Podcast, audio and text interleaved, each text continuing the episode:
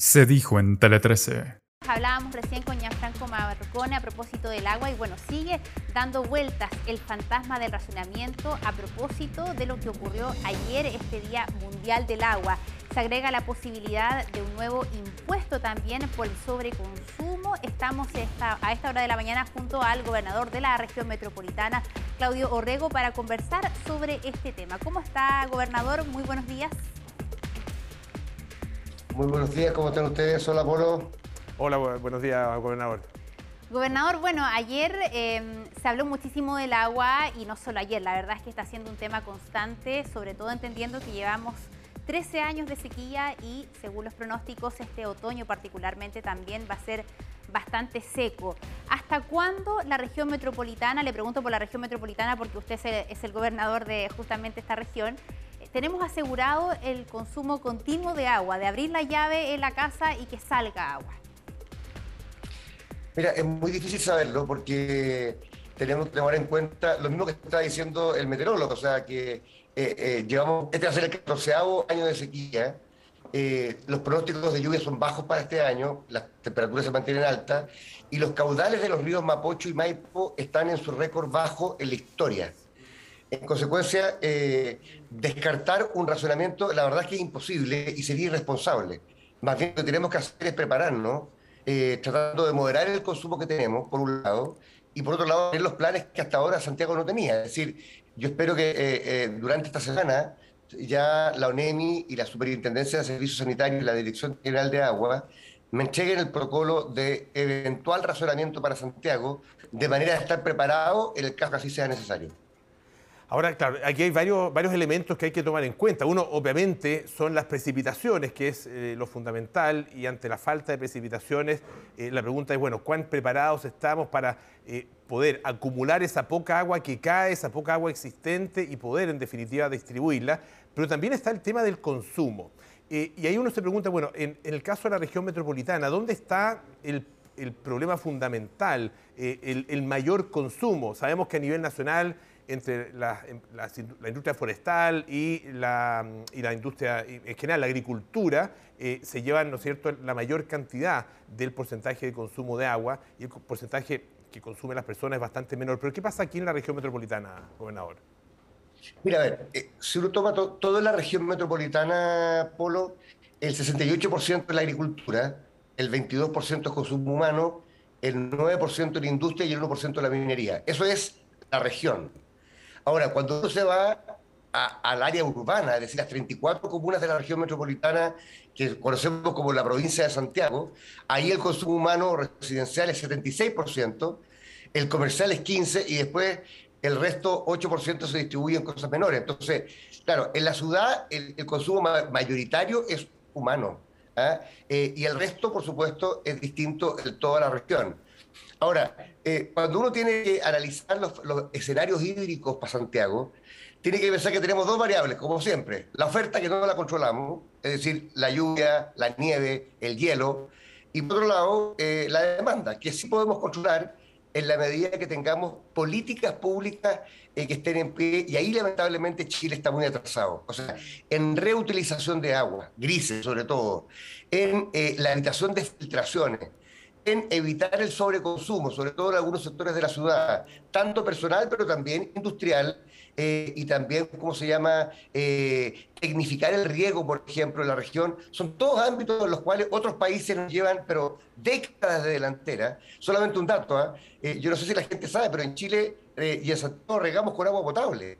Las aguas grises, que son aquellas que ya han sido utilizadas y tratadas, todavía no se pueden reutilizar en Chile porque no tenemos el reglamento famoso eh, de una ley que se aprobó hace tres años. Entonces, aquí estamos muy atrasados para enfrentar una crisis hídrica que, por favor, ojalá no la miremos, no la miremos solamente, yo entiendo que la labor periodística es, decir, qué va a pasar con este invierno, pero yo estoy pensando que el cambio climático llegó para quedarse y empezar a conservar y a, reutilizar y a ahorrar el agua debería ser una política permanente, no solamente para el año 2022.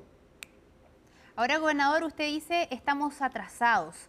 ¿De quién es la responsabilidad de que nos pongamos al día? Porque un poco tomando la pregunta que le hacía Polo, ayer en redes sociales se hizo harto debate respecto al consumo de agua y efectivamente mucha gente decía, bueno, la, agroindustria consume el 37%, estoy hablando de cifras a nivel nacional, empresas forestales un 59%, consumo humano un 2%. Y mucha gente se pregunta, bueno, acá la responsabilidad más que mía de andar cuidando el agua es de las personas que están detrás de los atrasos que hay en infraestructura, por ejemplo.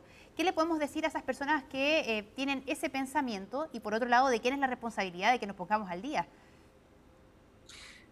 Mira, yo, creo que eh, eh, en los temas medioambientales este debate siempre se da. Hoy día estamos hablando del agua, pero antes se hablaba de la contaminación y el CO2 y antes se, se hablaba también del reciclaje. Y siempre hay personas que van a decir la culpa la tienen otros, la tiene una industria, la tiene el Estado. Yo nunca tengo una responsabilidad. Yo creo que la responsabilidad obviamente es compartida, aun cuando no sea igual. Yo el Estado tiene una, responsabilidad que es primaria, es decir, el Estado tiene que ser el garante del bien común y debiera ser el primer actor, primero que predique con el ejemplo. No olvidemos que los municipios también regalan a las 12 del día, mm. los parques y lamentablemente son Estado. La regulación, es decir, dictar una ordenanza municipal, tener la ley que permita eh, la, ¿cómo se llama? La, reutilización del agua son responsabilidades del Estado. Después vienen los privados, por supuesto. Los, privados tienen una responsabilidad en el buen uso del agua, en un uso responsable. Y lamentablemente creo que ahí, si bien hay buenos ejemplos, yo estuve ayer en uno de ellos, Lo Vallador, que ha logrado, eh, el gran centro de distribución de alimentos, ha, logrado disminuir el 40% eh, por ciento del consumo del agua. Muchas industrias todavía no lo hacen y para qué decir la, tecno o la, agricultura que sigue bastante atrasada en materias de riego. Y por último también están los, ciudadanos, ahí estoy viendo las imágenes eh, del, lavado de dientes, para qué decirte mm. el riego, el lavado del auto con la llave prendida, y en algunos casos el sobreconsumo, hay, hay comunas en Santiago eh, donde se consume el doble que en el resto de la ciudad. Entonces, a ver, todos tenemos responsabilidad, uno más que otro, el Estado y el sector privado tienen más responsabilidades, pero si si no cambiamos la cultura, si no hacemos que la ciudadanía entienda que el recurso agua es un recurso escaso que tenemos que cuidar entre todos, nunca vamos a lograr producir la revolución hídrica que necesitamos como país. Israel o Australia lo lograron, ahí hubo políticas públicas, hubo responsabilidad y cambio cultural. Si nosotros estamos esperando que el otro haga su, labor y no cambiamos entre todos, simplemente no vamos a tener agua como debiéramos de aquí a algunos años. Eh, gobernador, muy, muy rapidito, eh, el ministro de Obras Públicas eh, sugirió la posibilidad de un, un gravamen, ah, no, se sabe si a través de un impuesto, un sobreprecio, para el sobreconsumo justamente. ¿Qué opina usted de esa posibilidad? Mira, yo creo que nosotros deberíamos evaluar que efectivamente crear incentivos económicos y también jurídicos para cambiar las conductas en el agua. Si alguien cree que el agua es demasiado barata y puede hacer lo que quiera con el agua y regar eh, durante pleno de día y dejar el agua corriendo en todos lados, bueno, y sobreconsume por sobre la media eh, regional, debiéramos cobrarle un precio adicional para tratar de modificar su conducta eh, y para que enfrente el costo y, y la externalidad negativa que significa su acción. Por el otro lado, hay cosas que abiertamente tenemos que prohibir. O sea, yo prohibiría en una región semidesértica como Santiago que se riegue a plena luz del día. Y eso debería ser para el sector público y para el sector privado, para las personas y para las empresas. Entonces tenemos que tener normas por un lado que establezcan límites y provisiones y también incentivos económicos como puede ser un sobreprecio. Así que yo apoyaría la idea que tiene el ministro, tanto para consumo industrial como también para consumo residencial. Muy bien, gobernador Claudio Rego, muchas gracias por esta conversación con nosotros. Muy buenos días. Muy buenos días.